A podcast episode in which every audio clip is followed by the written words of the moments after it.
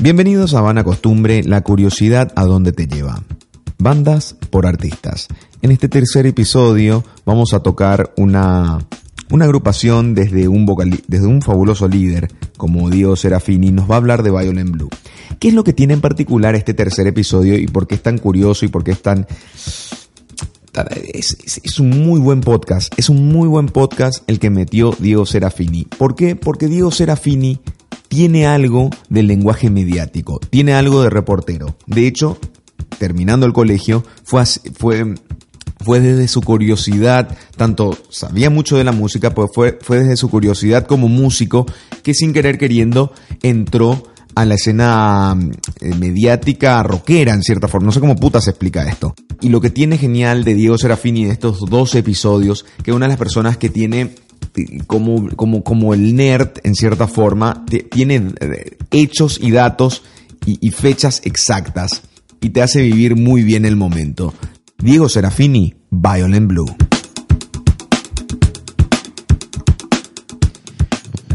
Elegí Violent Blue primero porque me parece que es una banda que fue muy importante en su momento en la escena musical eh, rockera paraguaya y que hoy en día mucha de la gente joven que curte la música hecha acá en casa de repente no están familiarizados o conocen el nombre pero nunca la escucharon. Entonces me parece que amerita que una banda como Violent Blue, cuyo único disco lanzado para mí sigue siendo uno de los mejores hasta hoy. ¿Tenés todavía ese disco, por ejemplo? Tengo unos cuantos. Después Ah, te tenés cuento. unos cuantos de, de Violent Blue. Sí, después te cuento por qué. Por, por ahora, contame por qué. No, lo que pasa es que, bueno, Sos ese tipo de geek que tenés varios discos de uno. Sí, lo que pasa, lo que pasa es que tengo la suerte y la bendición de estar tocando con Julio Ayala en mi banda Tribu Sónica. Ajá, Julio Ayala, guitarrista y compositor de Violent Blue junto con Mike Cardoso. sí. Eh, y hace unos 10 años atrás, eh, justamente me crucé con, con Julio y empezamos a hablar de la posibilidad de hacer algo juntos. Y bueno, adelantamos hasta hoy en día, 2019, eh, momento en el cual eh, hace unos, un par de meses le pedí a Julio justamente, che, ¿tenés todavía los discos de Violent? Porque yo tengo unos solos. Sí, me dijo, te voy a llevar unos cuantos. Y Ah, nada. pero tenés, tenés para regalar, tenés. ¿Querés? Sí. es para eso lo que vengo. O sea que en todas las entrevistas estas de podcast que fui haciendo, eh, me regalaron un, un par de músicos, me regalaron discos. Ah, bueno, eso es lindo salir de eso. Le está pecheando, qué feo lo que estoy haciendo, es muy feo. Pero eh, realmente siempre pero, quise eh, el disco de Violent Es para eso, es para eso, porque a mucha gente viene al estudio y me dice, che, vos toca con Julio, boludo, y es Violent Blue. Viste que los músicos ¿Así son los en que serio más... se, se reconoce Violent Blue? Y en, en la gente de mi edad y, y en esta generación, la generación mía sí, pero en la generación actual de músicos casi nada. Y justamente por eso me pareció, pa- para mí es un disco fundamental. Y dije, seguro, así como te dije fuera de Pero micrófono. ¿cómo conociste Violent Blue? Y conocí porque yo en el momento que salió Violent Blue curtía, o sea, yo desde el colegio que, que o sea, en el colegio cuando me fui a Rock Samber, eh, retrocediendo un poco más, ¿verdad? Sí, no, vayamos, tiempo. va- va- vamos a esa época. ¿Cuántos años tenías? Yo tenía 13 o 14 en, en el 88, Rock Samber, eh, Soda Stereo. Y Soda Stereo, ese claro. es el momento que a mí me hace quemar bulbo y, y decir, bueno, Con quiero- 13, 14 años, Sí, Soda Stereo, tuviste la madurez para que te vuele la cabeza Soda Stereo. Sí, primero no me gustó, habían venido una primera vez un año antes en el Jazz, me acuerdo, y escuché nada personal ese disco y dije, ¿qué es esto, Dios mío? Eh, porque yo estaba muy con la onda Bon Jovi, Poison, todo el, el glam rock de la claro, época. de los 80. También me gustaba el pop, pero, pero ese rock, hard rock ochentoso me, me copaba mucho. Y, y nada, eh, Soda Stereo no me gustó de, de entrada, pero cuando les vi en Rock Summer ahí que me vulvo. Y dije, eh, yo quiero hacer esto. Y bueno, Eso te pasa con Soda Stereo. eso me pasa con Soda. Eh, y nada, en el 88 me voy a ese concierto, le veo a Soda, eh, así como te dije, quemo bulbo y bueno, decido hacer música ya en el colegio, empecé a, a tocar con, con mis primeras bandas populares en los intercolegiales y todo eso, ¿verdad? Que quién sabe cómo sonaban esas bandas, ¿verdad? No me quiero ni acordar. Sí, pero era buena onda. Yo era baterista, Claro. eh, yo tocaba la batería porque no había quien toque la batería. Era. Claro, y- ah, eh, yo toco la guitarra, yo tengo una guitarra. Ah, yo toco el bajo. Ah, yo voy a cantar. Claro. Y Y, no, y tipo- la batería era difícil porque Por lo general, eh, muy pocos padres cumplían el sueño de su hijo de comprar una batería porque era, no, el instrumento más, era el instrumento más caro. Sí, ninguno. O sea, vos Instrumento querías... caro, ocupaba espacio, hacía ruido. Sí. era- y- y- ah, ¿te gusta la batería? Jodete, lo No, y siento. Además, tenías la batería y los perros se iban a ensayar a tu casa, porque no Así iba a estar moviendo la batería. ¿no? Sí. Bueno, eso se mantiene, creo, hasta hoy, ¿verdad? Siempre la casa del baterista, a menos que como el yo baterista llegue a la casa de. Sí, o yo tenga como, como yo que tengo un estudio, ¿verdad? Entonces, bueno. Claro, bueno, sí. Eh, pero entonces empiezo a tocar en el colegio y, y nada, obviamente eh, yo era un bicho raro, como todos los que, los que querían ser músicos en ese momento. Yo capaz que no sabía todavía que quería dedicarme full a que mi profesión sea esa, pero sabía que quería hacerlo todo el tiempo que sea posible porque Y, y en, tu, en tu entorno de estudiante, ¿qui- ¿con quién más estuviste ahí cercano que hoy por hoy también hacen lo mismo y que son parte del Eh, rock nacional? De mi colegio con Javier, el guitarrista de Gaia, Ajá. que sigue siendo, sigue tocando con Gaia hasta hoy.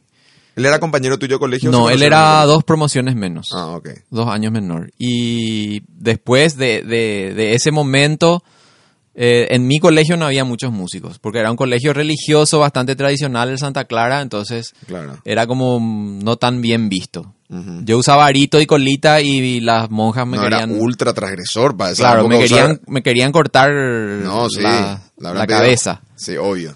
No, la otra estábamos hablando con un amigo y le decía yo, en los 90, ca- a mí me pasaba un disco de Guns N' Roses y no podía escuchar. Había como una psicología mía de tipo, es pecado escuchar. Sí, a mí Ahora pasa una boludez, ¿verdad? Pero a los 15, 15, 14 años, era como, no, yo no quiero ser satánico. Sí, sí, Más sí. o menos. y- a mí me pasó eso con una banda que se llama Europe, que toca este tema de Final Countdown, que para mí es su peor tema, ¿verdad? Tienen temas buenísimos. A pero todo el mundo cuando le digo eso, mi primer disco de rock fue un disco de Europe, de Final Countdown. Sí. Y, y también me pasó que escuché el disco y dije, híjole, esto, tipo, soy lo suficientemente grande para escuchar este tipo de Claro, rock. ¿ves? ¿Ves? Tenía Porque yo escuchaba Madonna, Wham, eh, Pero Madonna también era jodidísimo ya en la época, ¿o no? Sí, mi mamá me castigó una vez porque yo me compré una revista que tenía un póster de Madonna en shortcito. Claro, fue. Y puse en mi pieza y mi mamá entró en la pieza y ¿de dónde sacaste eso, mi Claro. hijo? No sé qué. Sí, Ah, seguro claro. que compraste quién sabe qué revista, así, Claro, ¿verdad? Y la mina estaba vestida, ni siquiera estaba en bola, ¿verdad? Claro. Entonces, sí, Madonna también era transgresora, pero escuchar hard rock con guitarras distorsionadas era tipo Ultra. ya. Satanás. Claro, era Satanás. Sí. Era Satanás. Y, ¿Y, y Gaia ya se empieza a formar ñembotablemente ya en esa época? no, no, no. ¿O no? Mucho más adelante. ¿Cuánto más adelante por ahí? Y Gaia en el 96 eh, fue la semilla, digamos. ¿Qué de vos Gaia. decís? Acá empieza. Eh, A mí me llaman en realidad unos amigos para... Habían justamente dejado de tocar con su grupo de metal, que se llamaba Scarlet, el grupo, la banda. Ah, mira. En su momento también fue, tuvo cierto tip, cierta forma de éxito, como se Una dice. gran movida metal. eh, Sí, en esa época era Mucho grande, o sea, bueno, qué sé yo, Burubillá, y ahora me decís- Sí, sí, sí, sí, sí. Scarlet era onda pantera. Era así, pantera calcado, pero en español. Claro.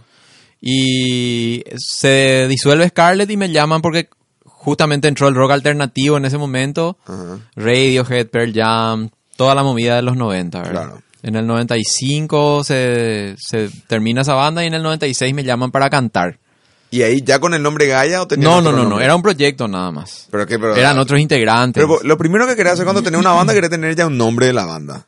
¿O No, no, no te- tenían no todavía tenía nombre? nombre. No Qué tenía raro. nombre. ¿Y en qué momento sale Gaia? Ensayábamos, eh, componíamos, teníamos, en un año habremos compuesto cuatro temas, ponele. Sí, Así, no está bien, pero pibes. parte de la creación. Y, Y que tocaban covers. No, tocábamos, componíamos. Vos sabés que eso es algo que siempre me dicen a mí. ¿Por qué? Porque famoso en las reuniones familiares te dicen, toca pues algo. Claro. Toca pues una de Calamaro. Yo odio Calamaro.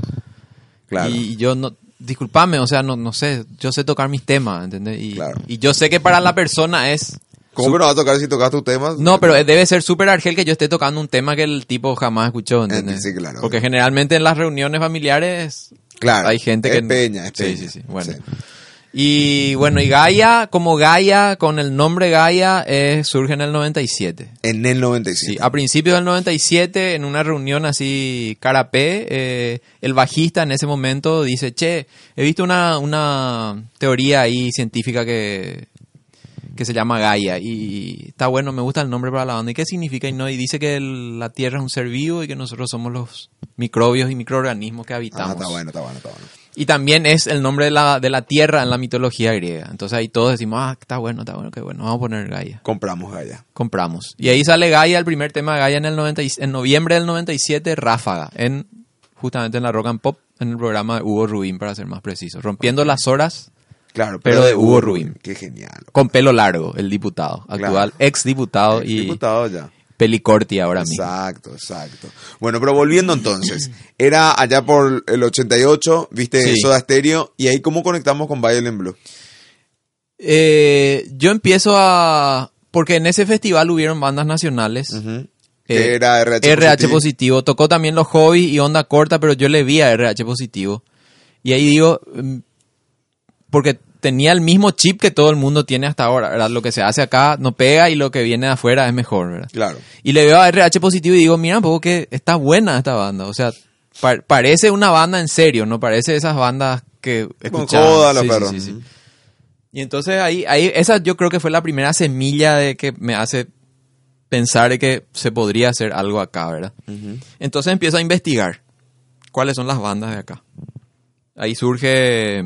¿En qué investigas? Porque en esa época no había que entrar a Google y, Y, chao. no, y preguntaba en el colegio. eh, Pero aquí le pregunté si era el raro o eras vos. Mira, Era la única conexión con el artístico. tenía, digamos. voy a contar algo que no conté nunca, que es una suerte de anécdota. En ese entonces, cuando yo estaba, no sé si en cuarto o quinto curso del colegio, eh, yo escuchaba Radio Venus en ese momento, que tenía una música del carajo. O sea, vos escuchabas... Sí, era el, el Eh, ping-pong de radio hacías Venus Rock and Pop en esa época. En los no, 80, Rock and Pop no 90. estaba todavía. ¿En serio? Rock and Pop es 96. Claro, 23 años de radio, tenés razón. Sí. Sí, sí, sí, sí, sí, sí, ok. En, la- en- en el 88 la radio era Venus. Venus. o sea, la radio transgresora era Venus. Sí, Porque estaban las otras, qué sé yo, 100 habrá estado. Sí, sí, la que pasaban Euro, Europop y eso. eh. Pero Venus era la que pasaba buena música. Sí. Y entonces yo llamaba a Venus a preguntar, che, ¿este tema de quién es? ¿Este tema de quién Claro, es?". en esa época los operadores, su Sí. levante, era la- las chicas que le llamaban y ¿qué tema es este? Esa onda. ¿Me puedes poner este tema? Y el operador la atendía y era el, era el picho. Sí. Ahora le cagó Shazam. Así mismo. Sí, vos llamabas para saber los temas que te gustaban. Y entonces... Ahí vos eras uno de los geeks que llamaba. Sí, yo quería saber... ¿Cómo se llama? Porque así me enteraba, ¿verdad? Y Claro. un día me atiende el, el, el conductor del programa, porque no estaba el operador, que era Rafael Barrett. Rafael En ese Barret. momento se llamaba Rafael con su apellido real.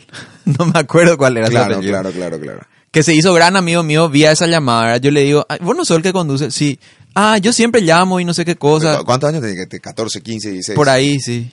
Y, y me dice, vení a la radio un día y te voy a mostrar. Porque el tipo pilla que yo tengo más interés que el normal Claro. sobre la, por la música, Un ¿verdad? true fan. Y por las cosas que pregunto, dice- seguramente pensó, bueno, este tipo escucha música. Buen gusto. Sí.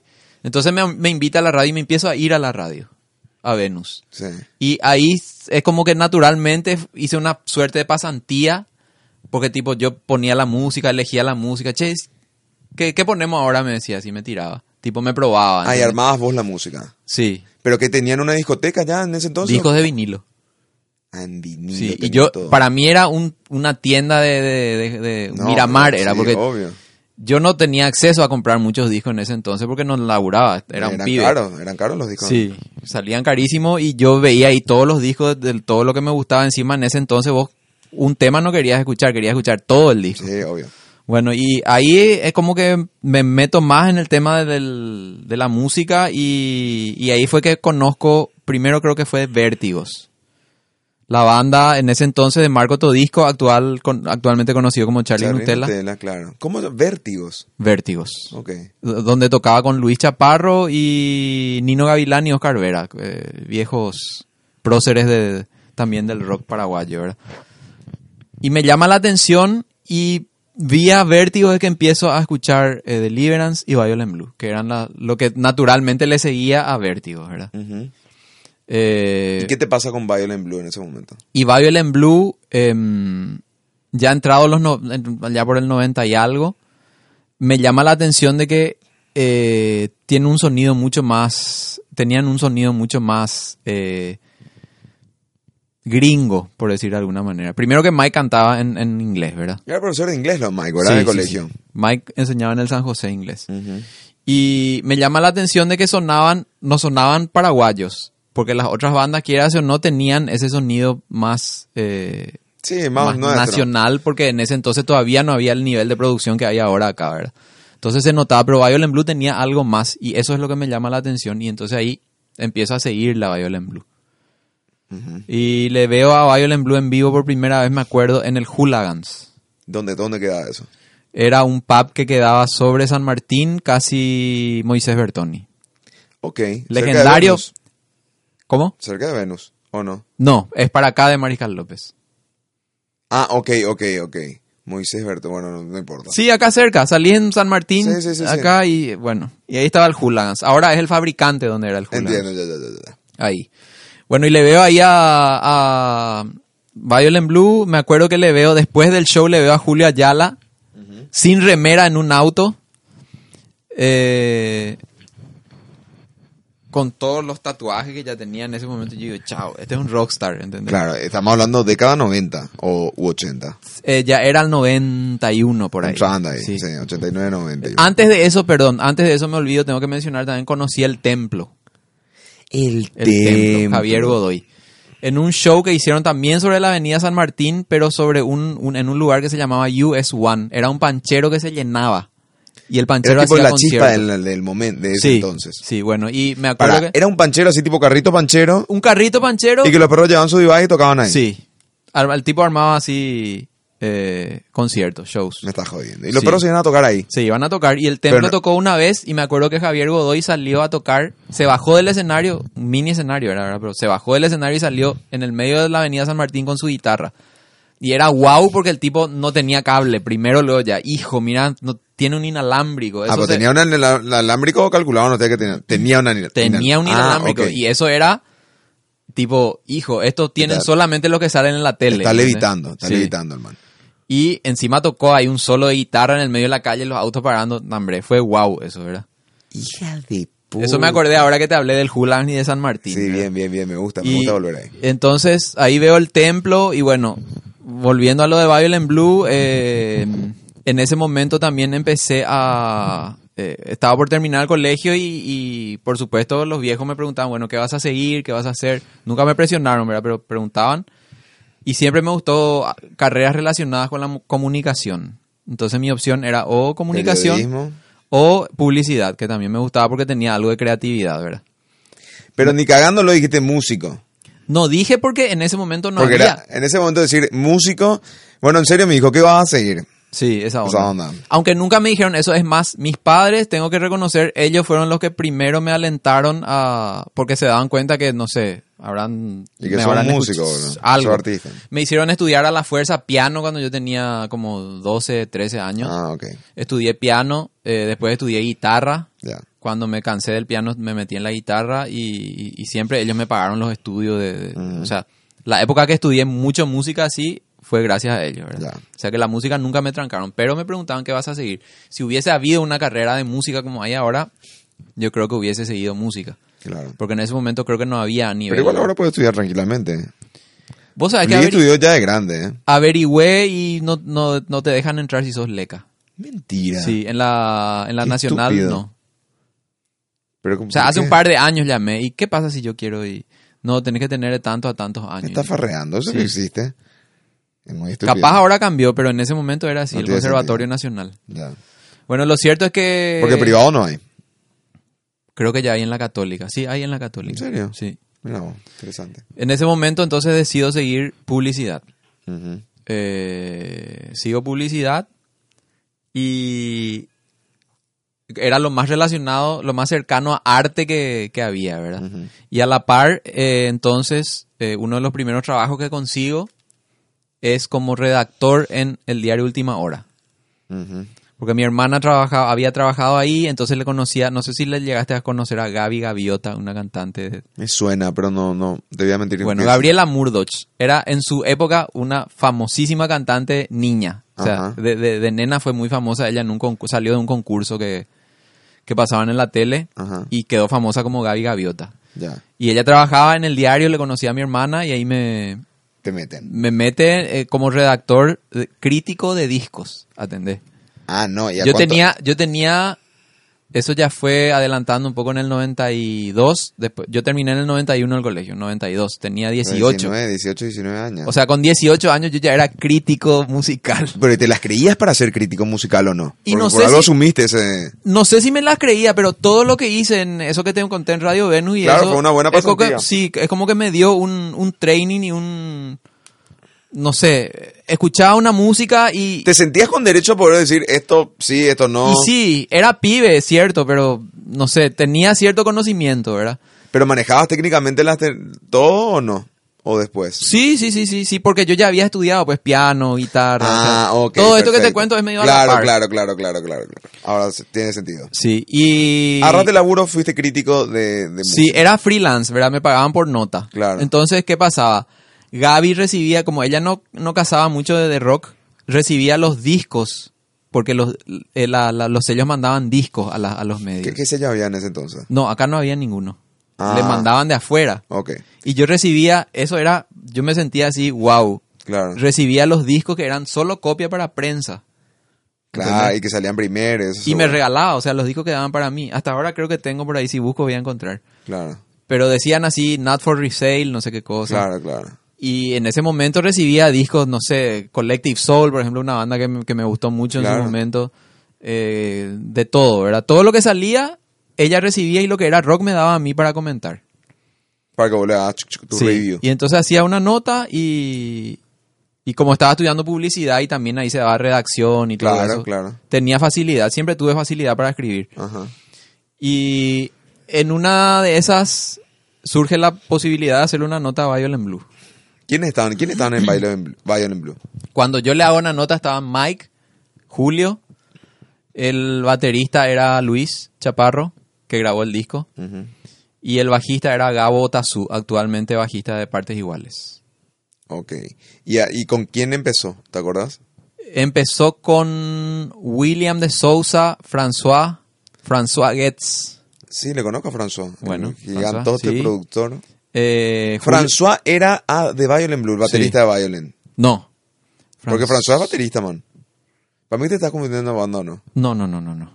¿De Violent Blue era François? Sí. François, eh, William, Julio y Piraña. Piraña Jiménez. Sí. Piraña era el baterista. ¿Y François que tocaba la guitarra? Creo que cantaba, no sé. No, me estás jodiendo. Después sale François y entra Mike. Después sale Piraña y entra, creo que ya Luis o no sé quién. Ajá. Pero esa fue la formación original de Violent Blue. Es William, Julio, François Ah, no, y no. Piraña. No, viejos pesados eran. Sí, Violent Blue. sí. ¿Y a esa, a esa formación la llegaste a ver? No, a esa formación no. La formación que yo vi, en realidad no me acuerdo muy bien, pero ya estaba Mike en la banda. Ya era el cantante él. Claro. Eh, ¿Y cómo te sonaba vos, Mike? Bien, me parecía un tipo yankee. Claro, porque tenía una muy buena pronunciación. Sí, aparte él nació, él nació en Estados Unidos, Claro. entonces Sí. tiene ese, esa semillita. Tiene ese ahí. plus. Sí. Y entonces surge la, la posibilidad de entrevistarle a Violent. Yo no les conocía a ellos. No éramos amigos, nada. Yo era un pibe. Claro. X. Pero, ya, pero cuando le conociste ya era fanático o... Sí, ya. Ya. Ya, ya, ya. Tipo, era... Entonces acá hay un peligro también. ¿De qué? Y qué sé yo, cuando vos te acercás a hacer una entrevista a alguien que sos fanático de y tipo los, los perros son medio mala onda en la entrevista, se te cae un poco. Ah, sí, sí, sí, sí, sí. Eso sí. Sí, porque acá en nuestro país pasa mucho eso. eh, y hago un paréntesis ahí que la gente sigue a las bandas, pero tiene mucho en cuenta no tanto la música, sino si te gusta la cara, si es tu vecino el La tipo y, te invitó a un asado, si el tipo toma birra o no toma birra. no es la comida, es cómo te atendió. Sí, Sí. esa onda. es. Sí, sí, o sea, Noel Gallagher es un súper insoportable y la, gente se va a su show, ¿entendés? Nadie se pone a, a- a decir, yo no me voy a ir porque el tipo ayer a la mañana salió de su laburo y no me saludó, ¿entendés? Ujú. Totalmente de Es la música y, y bueno, eh, acá en nuestro país pasa un poco eso, ¿verdad? Yo en ese momento dije, bueno, era un pibe dije, wow, me voy a ir a la legendaria sala de Violent Blue. Que yo sabía que era en lo de Julio Ayala, que tenía una casa en donde tenía... Ah, yo me acuerdo los conciertos en la casa de Julio Ayala, boludo, que era una cosa hija de... no, eran fiestas electrónicas. Fiestas electrónicas. Eso ya fue después. Cuando se termina Violent Blue. Muy post, muy, Sí, o sea, sí, eso ya estamos hablando 95, 6, 7. Más o- adelante, No, eh, 99, 99, 2000, eh, sí, sí, 2001, sí, por ahí. Sí, sí, sí, sí. Y Fiesta electrónica, pero también hubo gente que tocó. yo- eso ya no me acuerdo. Yo sí me acuerdo haber visto. Grupo de chicas tocando. Y sin Mm. Ah, mal. puede ser. Sí, sí, sí. Bueno, Lo cierto es que me voy a pero es ese Julio Ayala entonces. Sí, ese Perfecto, allá, ahí está. El mismo. Allá en la casa en Lambaré. Sí. Eh, me voy a entrevistarle a, a los chicos. Ya hablo que creo que hablé con, con Julio esa vez. Ujú. Y estaban los cuatro en la, en la entrevista. Y nada, les entrevisté. ¿Y con qué le te vas a ir la entrevista? ¿Con una grabadorcita? Sí, una grabadorita de cassette, de los cassettes de antes. ¿verdad? Eso, pero esos casitos chiquititos los no, no, no, cassette cassette grande. grande. cassette O sea que pusiste tags ahí y después tenías que redactar. Tenía esas grabadoras grandotas Sí. que tenía que clac, apretar así Sí, el botón claro. en mono Sí. con un feroz parlante. Bueno, con Ajá. eso les grabé. Y estaban los cuatro ahí. Estaban los cuatro. ¿Buena onda? Buena onda. Mike siempre es un loco, ¿verdad? Sí. Eh, me acuerdo que Luis y Julio eran los que más hablaron y era muy simpático porque en el momento ya yo, o sea, yo les preguntaba las típicas preguntas, che, ¿y cuáles son sus influencias? Y eso, y súper británicos ellos, ¿verdad? Sí, yo escucho Jesus and Mary Chain y yo escucho, no sé qué, Lemonheads. Y a- ahora hay una banda nueva que se llama Pearl Jam, me dice que acababa de salir Pearl Jam. Claro. Y Mike ya conocía, él siempre... el- Ya estaba ahí adelantado. Y, y les hago la nota y quedamos así súper buena onda, ¿verdad? O sea, sobre todo con Julio, ¿verdad? Y Mike. Que eh, más tarde fueron, hasta ahora son amigos míos, ¿verdad? Claro. Eh, y bueno, le hago la nota, la nota sale, buena onda, y después me llaman, no, no me acuerdo cuál de ellos, me llamó a agradecer que muy buena la nota, que no sé qué cosa, y después me empiezo a ir a los conciertos, eh, más asiduamente porque ya soy un poco más grande, ¿verdad? En ese momento ya tenía 19, 20, Te ya, podías mover vos solo, por lo sí, menos, sí. sí. Me tomaba un bondi y me iba a los shows, ¿verdad? Sí. Me acuerdo que fui a un show que me encantó, que fue en el Rowing, donde tocaron Shaman, eh, que era la banda, eh, así se le conocía, era la, la banda paralela de los del Templo y Deliverance. Exacto. Sí. Ah, ok. Sí, exacto, tenés razón. Porque estaba- de Laucha. Estaba Laucha, estaba Javier Godoy del Templo, eh, Felipe Vallejos, que era de Rawhide, una banda de metal legendaria. Hija de puta, que hace rato no escucho ese nombre. Sí. Y Shaman, eh, y Shaman digo, y como ya le identifico, y Wankers, Y Wankers. que sí, gran personaje, ¿verdad? sí. Y tocaba Shaman, tocaba Violent Blue y tocaba Dogma, que era una banda nueva. Dogma en, En ese entonces En no, ese no. entonces con G. Dogma. Ahora es Dogma. Claro. Eh, bueno, y yo veo las tres bandas y me vuelan la peluca. Yo no, no había escuchado Shaman en vivo y no había escuchado jamás en mi vida Dogma. ¿Y Dogma te voló la peluca de Sí, me voló la peluca, me encantó, buenísimo, me pareció genial porque era como una mezcla, en ese entonces eran medio metaleros ellos, era así metal pesado pero mezclado con, eh, era una suerte de Tool pero de, de la época ahí paraguayo, Claro. por definirlo de alguna manera, así medio místico pero metalero otra vez y muy locos los perros, ¿verdad? Y, y Violent Blue cerraba, ¿verdad? Y el show de Violent fue así, tipo, en ese momento a mí Pero me pareció... había un show de Violent Blue. O eran ellos tocando y, y basta. Porque, qué sé yo. No, no había un show realmente. Eran Claro. ellos tocando. Pero tenían buena energía al tocar. Sí, sí, buena energía. Buena energía. Y me acuerdo que todo el mundo le gritaba cosas a Mike. Y le tiraban cosas. Y, y al final eran los perros nomás ahí que estaban Leticia Medina, Claro. eh, los perros de Dogma, ¿verdad? Eric Hansen, Yuru. Que le farreaban a Mike y Mike Sí. contestaba. Sí, Como y- un campeón. sí, ahí al micrófono siempre, como, como, como es luego él Claro. de por sí. Sí. Y en ese entonces yo ya me empiezo a, a, digamos, encontrar con otra gente pues, de, de curtir los shows. Eh, pero siempre fue como una suerte de outsider porque yo era como el nenito bueno del, Del rock. de, ahí, del- de la escena, ¿verdad? Sí. Eh, Una escena que yo todavía no, no me sentía parte porque todavía no tocaba, ¿verdad? O te- ya eh, estaba por empezar mi primera banda, pero... O sea, vos eras, hasta, hasta ahora eras el periodista, no, todavía no tocabas. O tocabas tipo por hobby. No, ellos, a todos ellos yo les, les contaba que sí, que yo tenía, que yo, o sea, que yo quería que tocar, que estaba armando una banda y todo eso. Pero, pero todavía no pasaba nada. Todavía no pasaba nada, Mm. ¿verdad? Era, era la banda del colegio que tipo se prolongó nomás después del Claro. colegio y no pasaba Claro. nada. O sea, tocábamos pero así una vez al año. Sí. Y Bueno, y en, en ese entonces me empiezo a rozar con, estas con este tipo de gente, pero yo era como el nenito bueno, ¿verdad? Más o menos como era el, el tipo de... ¿Cómo se llama? Almost Famous, la película. La película, claro. Sí, los tipos todo hecho bola y él Sí. es un nenito bueno que no claro, él bueno, acaba de salir de la de, de- acaba de cortar el cordón umbilical de su casa Así y mismo. va y se toma un año para seguir a esta banda. Sí, yo estaba en esa misma, ¿verdad? Yo de colegio católico donde casi no habían rockeros. Y te iba y te juntabas, o sea, te, te ibas ahí a los conciertos, te Sí. juntabas con los perros y ahí empezabas tipo a, a vivir la experiencia de sí, rockero. Sí, y a tratar de acercarme a esa gente que... que porque era, era fácil acercarse al, al, al músico en ese momento. O sea, tipo, te ibas nomás y, che, qué bueno tu show, así, buena onda le tiraba, ¿verdad? Y ya está. Sí, y yo tengo una banda también y... Ok. eh, y O sea, la dificultad ahí era en que te atrevas a hacer eso. sí, sí, sí. sí. Sacarte la timidez. Sí, pero era Violent Blue la banda a la que yo seguía, literalmente. Porque era la banda que más me gustaba de esa movida. ¿Y También, cómo sentís que sonaba Violent Blue? Y a mí me encantaba en ese momento. O sea, pero, pero, por ejemplo, recurriendo a mi disco duro, eh, me acuerdo que era la banda que sonaba bien.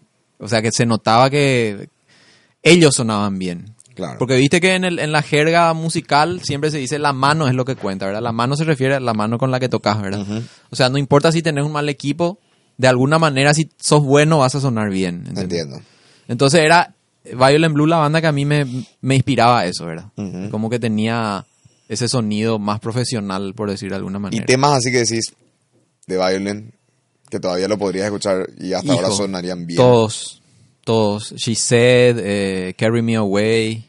Carry Me Away fue el hit en su momento, pero no era el tema que más me gustaba a mí. Pero ahora escuchándolo más adelante, eh, más adelante acá en el tiempo me, me refiero, es también me parece uno de los mejores temas. Pero todo ese disco para mí eh, era increíble. Y en ese entonces no tenían el disco. Ellos tocaban en vivo. Y si querías escuchar vos la música, no había. Te tenías que a poner ahí. el disco. Claro. Ibas al siguiente show para escuchar de vuelta las músicas y así. Claro. ¿Y tocaban cada tanto ellos o Sí, tocaban bastante. cuánto tiempo duró eh, Violent Blue? Y Violent Blue creo que en el 2000 se termina. Ah, no, duró. Sí del 89 al 2000 más o menos. O 90 al 2000. ¿Y por qué se 10 separan, no sabes?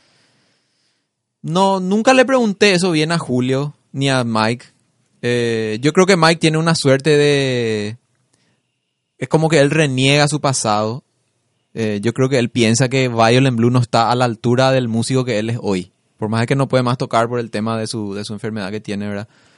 Eh, él tiene Alzheimer para la gente que no, que no sepa, ¿verdad? Entonces, Ah, no, no, la- sí, no puede tocar la guitarra. Pero puede cantar todavía, No ¿verdad? iba a decir la, la cagaste a cuchillar al pobre. No, No, no. no, eh, Ah, vos sí que le pasa eso a Mike. Sí, yo sé, porque como yo, como era fan de Violent Blue, cuando fui más amigo de Mike, yo le- y él ya estaba en la secreta, le decía, che, y Violent, y no sé qué. Así me respondía, era tipo, Bueno, Mike lo que tiene es una cuestión de tipo de, de, de- de detonar las cosas. sí, ¿Verdad? Detonar y ahora otra, ahora, ahora la secreta. Y termina la secreta y detonamos la secreta y ya nunca más. Y ahora la, sí, pero es como que los él está, proyectos que estoy produciendo. es como que él, vos hablas de él, de, de- de su, de su trayectoria como músico. No y- quiere contar y Violent él Blue. no, él no habla de Violent Blue como algo fundamental en su vida, ¿entendés? loco. Y para mí es algo fundamental en su vida. No sé, es como que yo termine Gaia mañana y después no quiere, y, y- y yo no mencione eso, te mencione Tribu Sónica y otros otras cosas, ¿entendés? Y no te mencione, pero Y grabé Pon- spots de publicidad. claro, y no te menciono mi banda, Claro. ¿entendés? Por más de que ponerle que yo termino mal o... Pero vos decís que Violent Blue llega a ser a esa jerarquía, tipo vos con Gaia, Violent Blue con Mike. Pues yo, por ejemplo, bueno, yo ya Sí. lo, lo conozco. No, porque qué sé yo, la secreta me es más Mike que Violent Blue de repente. Pues bueno, me decís no. porque vos, porque tu generación es la siguiente. Claro, exacto. Eso es lo que es- eso es lo que pasa. A mí me pasó que con la primera cantante de Tribu Sónica cuando estábamos grabando el material, eh, me- ella me pregunta, no grabando, cuando estábamos formando la banda, ella me pregunta, ¿y quiénes están en la banda? Y le digo, está fulano, Mengano, está Julio eh, Ayala de Violent Blue. Le digo, ¿qué es Violent Blue? Me dice. Espera, en, en Tribu Sónica, Tribu Sónica. ¿quiénes estaban en el primer...? Estaba, eh, la cantante era Marcela Lescano. Ajá. Eh, y a ella, cuando yo le llamo para formar la banda, le, le cuento que Julio Ayala, tipo como, che, está Julio Ayala, porque para mí era, está Julio, estamos, estamos con Julio Ayala, ¿entendés? Claro, estás haciendo una banda con tu. Sí, con es tu tipo, no sé, como decirle, está con Mick Jagger Sí, y es, no, sé, Sí, sí, sí, sí. Joss Stone y su banda esa con Mick Jagger, ¿verdad? Claro. Bueno, para mí era eso, ¿verdad? Y le digo así, me dice, ¿qué es Violent Blue? Y yo le quise pegar una bofetada a la mina, ¿verdad? Le digo, boluda, Violent Blue, o sea, la banda de Mike Cardoso, le digo.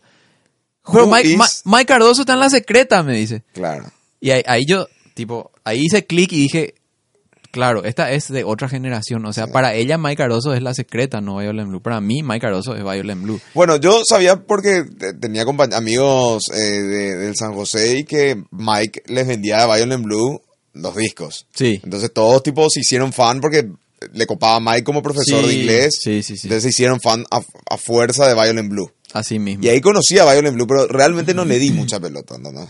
Sí, porque ya era tipo en el final, seguramente. Sí. Cuando te tocó a vos. Totalmente. Yo viví todo el- toda la carrera de Violent Blue. Claro.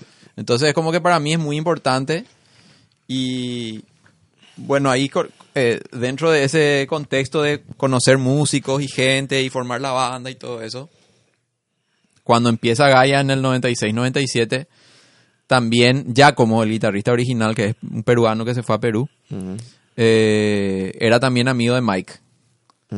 Entonces, ahí se da el acerca, eh, más acercamiento otra vez con Mike. Ya, ya me conocían a mí de los conciertos, de no sé Claro, qué. entrevistar esto, eso. y después terminamos con Gaia grabando nuestro primer material con Marco Todisco, actualmente Charlie Nutella, como dije antes. Él tenía, él tuvo el primer estudio digital de Paraguay. ¿Quién? Porque en ese Eh, entonces era todo. Mike Cardoso. No, O- Marco Todisco. Ah, Marco Todisco. Sí. Yo me voy a grabar, grabamos el material con Marco el primero, y Marco le muestra el material de Gaia a Mike. Y a Mike le vuela la peluca nuestra, un, un tema que se llamaba Ráfaga, que fue justamente el que te dije que el primero que se pasó en la Rock and Pop. El hit. Sí, El primero. le voló la peluca ese tema y, y le dice a Marco, che, yo quiero cantar con ellos este tema, no sé qué puta decirle. Y para mí fue hijo de puta, es como que venga, no sé. Claro. Freddie Mercury quiere cantar en tu banda Sí, nueva. no, no, no, no, no, como, como que venga Freddie Mercury. Lo que pasa que, o sea, ponete... No, pero entiendo, entiendo Sí, perfectamente. sí. Era, era fue- un grosso, era Era Mike. Core Mike, boludo. Sí, claro, ¿entendés? Le regalaste el tema. Sí, y tuvimos la suerte de que coincidimos en un show de, de Rock and Lavat que fue en el Sol de América. Rock and Lavat, hijo Sí. de Lavat's Blue, la cerveza. Sí, la cerveza Lavat Blue, que No fue nuestro primer... a- hasta hoy hay gente que se acuerda de Gaia en ese show porque nosotros abrimos el show y estaba lleno ya el, el Sol de América en ese momento. Y Qué bueno, en Sí, tuvimos la suerte que a la gente le gustó y Mike canta ese, esa noche, canta Ráfaga con En nosotros. vivo con ustedes. Sí, entonces fue así, Explotó. ¿quiénes son estos? Y se sube Mike así a cantar, ¿entendés? Entonces, tipo, eh, eh, fue como que el Papa se subió a darle su bendición a los pibes. ¿no? ¿Cómo lo está subiendo a Mike? Es una locura. Ojalá que Mike no esté escuchando esto, boludo. Escucha esto, Mike, y no, no. No, él sabe, yo ya le dije varias veces. Ah, que es Freddie Mercury, que es el Papa. O sea, estás eligiendo todas las cabezas de todos los rubros posibles para enaltecer a... Qué miedo que me da. Este... em, bueno, y sube un bruto concierto con Mike. Sí, bruto concierto, canta el tema buenísimo, pegó con todo y nada, en ese, en ese entonces entonces ya se, como que se pone más fuerte el lazo de amistad con él y con Julio, ¿verdad? Y en ese momento creo que ya Violent Blue estaba empezando, ya me iba a tambalear, es como que empezaban a tocar menos, eh, ya tocaban, no sé si era porque tipo... Pero ellos empezaron a separar sin querer queriendo, teniendo Yo creo proyectos que fue- paralelos o no. No, no, no. No tenían proyectos paralelos, pero fue medio sin querer queriendo. O sea, era como que tipo que ya iban perdiéndole el... Che, hoy no puedo, pero bueno, dale. Y Sí. cada uno ya lo suyo. Sí, ya tipo se fue diluyendo nomás la cuestión. No hubo luego una separación así oficial. ¿No hubo un día de último concierto? No, no, hubo. no hubo. Qué. Nunca. Hu- hubieron intentos por hacer un show único de así de reunión, estaban muy pero, separados. Pero ya estaban muy separados. Incluso me había llamado, ya estábamos con Tribu Sónica con Julio y Julio me dijo, che, Mike no quiere tocar, él quiere cantar nomás, no quiere tocar vos. Y, llegamos, yo llegué a ensayar. te- no, no te puedo creer que no te cumplieron el sueñito de Serafinito ensayar. de, de Sí, 13 sí, años que se emocionaba con... Llegué a ensayar con Violent Blue. Luis Chaparro, Cumpliste un sueño, man. sí. Qué toqué fuerte. ahí un par de ensayos. Pero no se dio porque Mike no quiso. O sea, Mike no quiso al final. No quiso. Dijo que sí y después dijo que no. Qué pesado te, Mike. ¿Te? Pero parece que Luis Chaparro ahí está tratando de hacer algo, así que a lo mejor en cualquier momento. Para que vuelva Violent Blue. No, no sé si que vuelva, pero que hagan así tipo. No, pero que show. vuelva para un concierto. Uno en un tal lugar. Violent Blue. Sí. Va a estar linda. Va a estar lindo, va a estar lindo. Va, va a ser muy lindo, va a ser interesante, Sí, ¿verdad? va a pegar, ojalá. Y nada, eh, seguimos siendo amigos, o sea, seguimos eh, hablando y todo eso, y ahí por el camino se da la el primer cruce con Julio Ayala para formar, para armar algo, ¿verdad? Eh, él me llamó, me dijo que le, le, le copaba lo que yo hacía en Gaia. eh, me acuerdo que me dijo, algunas cosas me copan, no me gusta todo. Y eso me gustó de él porque fue sincero conmigo. Viste que acá en Paraguay los perros te dicen, sí, buenísima tu banda, y después te das la vuelta y el cuchillito por la espalda. Claro, sí, más vale. Eh, pero yo, ah, yo soy un tipo súper directo y la gente que me conoce me conoce por eso y eso me copó de Julio que... eh, Sí, no me di cuenta. Cuando te estaba diciendo, tipo, che, Gaia sigue. Ah, entonces no le seguía a mi banda, imbécil, ¿viste? ya de entrada sentí el tono. No, Sí, no, no, no, directo, no, no. ¿cierto? En realidad fue más un, che, si la radio no puso el tema nuevo que acabo de lanzar en tu programa, significa que, Que no está, que no, no. no le están dando Ah, pelota, claro, ¿entendés? sí, Así eso, nomás. Eso también. Che, este, eh, esa onda, perdón, perdón que te salga con otra Sí. cosa, pero me acordé nomás porque en uno de los podcasts creo que se menciona que antes tu onda era ir con los, los lentitos a los conciertos, tipo John Lennon. ¿Yo? Sí, Yo, Diego Serafini. sí. Diego Serafini era de los que se iba a los conciertos con lentitos. No, yo no, recu- John Lennon. no recuerdo eso. Recuerdo que tenía Capaz unos... mezclaron entonces dos. ¿Sabes qué dos pasa? posibles. Eh, la gente Pero estoy con- seguro que me dijeron Diego Serafini, qué creatividad. Mm, la gente confunde mucho Gaia con Gaudí. Te ¿Vos cuento. decís? Sí. Había una rivalidad entre Gaia y Gaudí. No, jamás. Para, antes que me olvide, Mm. totalmente te cambio. Yo llegué a hacer una cosa con- en, en- en actuación con Marco Todisco, cuando Sí. ya era Charlie Nutella. Sí. Pero, ¿viste cómo me haces la distinción ahora Charlie Nutella? Sí. Pero igual ahí es como que se presentaba como Marco Todisco. Entonces ya no... ¿Cómo le...? ¿Por qué? ¿Cuál, cuál es la...? Eh, ¿Qué significa? en ¿Qué está realidad, pasando? bueno, Marco... ¿Qué le digo? Marco Todisco, Char- ahora me cruzo con él y voy a entrar a mi Ahora culo. te vas a cruzar con él al salir de acá. Me estás jodiendo. Sí, porque él vive en mi casa cuando viene de sus viajes. ¿Y qué le digo? No sé Marco. le- Ah, Marco. Él es Marco. Charlie Nutella es su alias en el escenario. Ah, ok, su personaje en el escenario. Sí. Bien, perfecto, ahora entiendo. Eh, que también yo tocaba con Charlie Nutella cuando se separa de la secreta. Porque viste que el primer material fue Charlie Nutella y la banda secreta. Charlie Nutella y la banda secreta, bruto. Sí, Sí, hermoso. sí. Hermoso. hermoso. Gratis es más rico. Sí. Ese material surge, y esto también quiero mencionar porque eh, no tiene que ver tanto con Violent Blue, pero creo que hay que hacer justicia. Sí. Ese material surge porque Marco viene de un viaje con esos temas. Porque él antes era Vértigo. Señores. Sí. Antes de eso él era Vértigo, una onda más de Patch Mode, así medio Qué electrónica. bola, no le veo. Totalmente, o sea, de Patch Mode era luego su palo y de Cure. Ah, mira. Y viene de un viaje, eh, uno de sus viajes ya éramos amigos y trae, me muestra estos temas, ¿verdad? Así, de repente el tipo se transforma y agarra la guitarra criolla y empieza a tocar señores y otras músicas, ¿verdad? Sí. En su versión. Como solo Marco toca. No, no conozco a nadie que rasgue la guitarra así. Sí. Bueno, y me muestra los temas. Yo en ese entonces no tenía todavía el estudio. Eh, y a mí me gustaron los temas, pero no le di mucha pelota, ¿verdad? Eran tipo, ah, un tema medio hippie ahí. Estaba todavía el rock así con todo. Claro, ¿verdad? claro, claro, claro. Y en ese entonces se cruza otra vez con Mike, él le muestra los temas y lo mismo, ¿verdad? Mike luego no, no es que no le dio pelota, le bajó así, ¿qué es esta cagada? No sé qué Claro. cosa. ¿Qué- Bueno, ¿En serio me decís? sí, pero eso se transforma después en la banda secreta, o sea, Charlie Nutella y la banda secreta, eh, porque a, Mike le empiezan a gustar los temas de Marco. Entonces, cuando a vos te gusta algo que decís, eh, yo quiero formar parte de Sí, sí, sí, sí, sí. bueno, así nace Charlie Nutella y la banda secreta. Y el nombre Charlie Nutella es porque eh, Mike le encuentra un día a Marco escondido en la cocina devorándose un frasco de Nutella.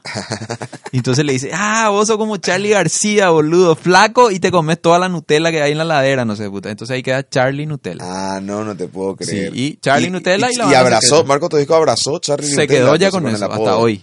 Hasta No hoy. te puedo creer, Sí. boludo.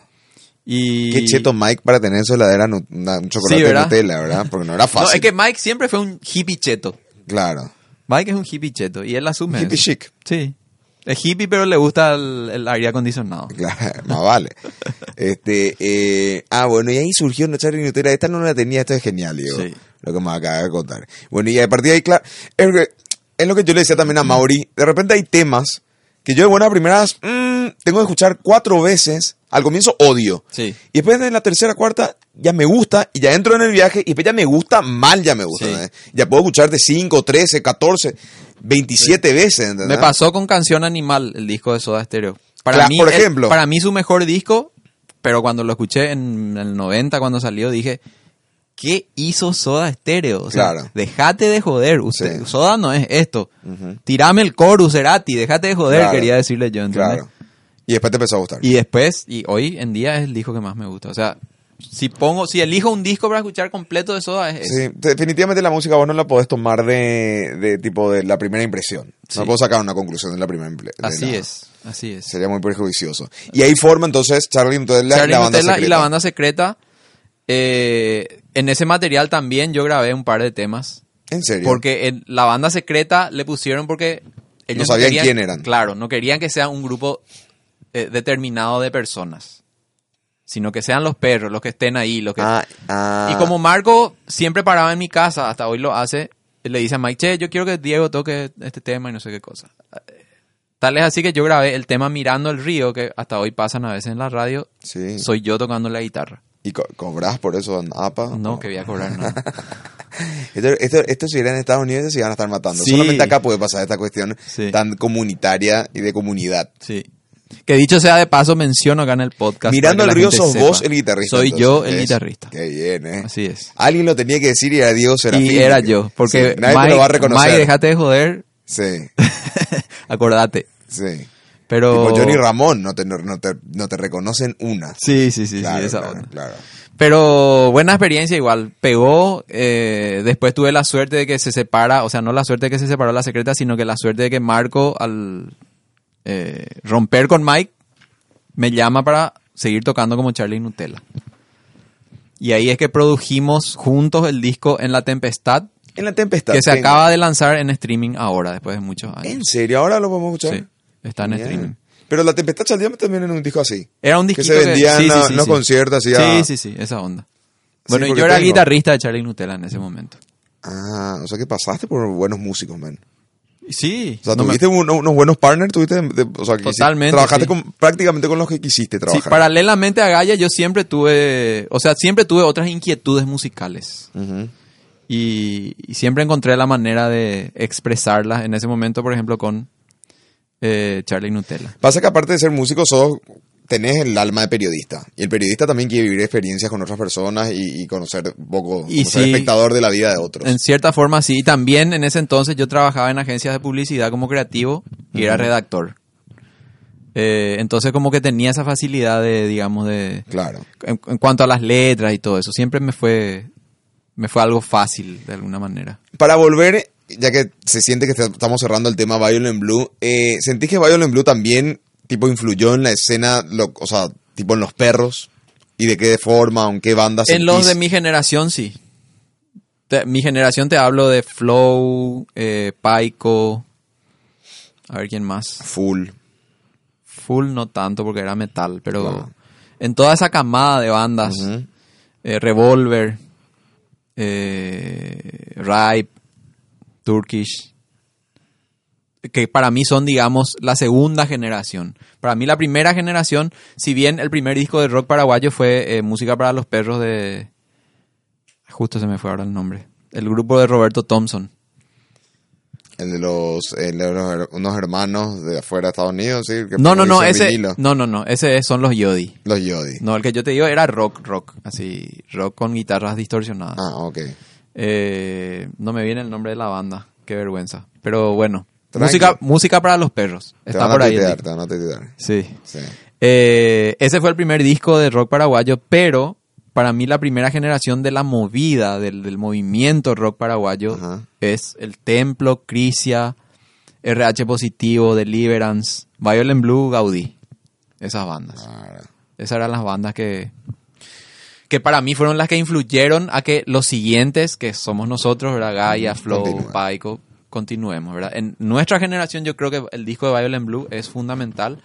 Inclusive hay gente que, justamente que hice lo que te dije del disco de Violent, que me pide, yo quiero uno, yo quiero uno, yo quiero uno. No tengo tantos, pero tengo para regalarte, por ejemplo, uno. Qué grande, vamos. Y, Así, y en esa generación sí, pero lastimosamente, eh, y esto lo digo sin, sin vergüenza, eh, las radios no pasan los temas casi clásicos del rock paraguayo.